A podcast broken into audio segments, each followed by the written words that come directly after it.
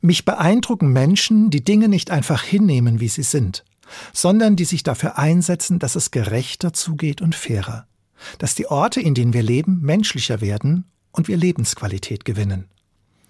Tanja zum Beispiel ist so eine Frau. Vor zwei Jahren hat sie ihren gut bezahlten Job bei einer großen Süßwarenfirma gekündigt. Sie hat die Natur entdeckt, beschäftigt sich mit Heilpflanzen, Ökologie und Landwirtschaft und lässt sich zur Gesundheitsberaterin ausbilden. Als Christin weiß sie um die Verantwortung, die wir für die Schöpfung tragen. Und auch für unseren eigenen Körper. Sie hat entdeckt, was in guten Lebensmitteln steckt und wie wertvoll diese sind. Dieses Wissen möchte sie weitergeben. Tanja hat in unserem Stadtteil einen Nachbarschaftsmarkt ins Leben gerufen. Hier wird selbstgemachtes und selbsterzeugtes angeboten. Hier kann man vorbeischauen, sich treffen und mit Nachbarn ins Gespräch kommen.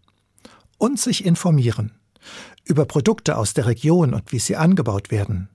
Was saisonal gerade wächst und wie man es schmackhaft und gesund zubereitet. Wie gut, dass es Menschen wie Tanja gibt, die etwas verändern wollen, die sich einsetzen zum Wohl der anderen und der Umwelt. In der Bibel ruft ein Prophet dazu auf, sucht für die Stadt, in der ihr wohnt, das Beste. Sorgt mit dafür, dass sie lebenswert ist. Denn wenn es eurem Wohnort gut geht, dann geht es auch euch gut. Eigentlich gar nicht so schwer. Und der Prophet aus der Bibel hat noch einen Tipp.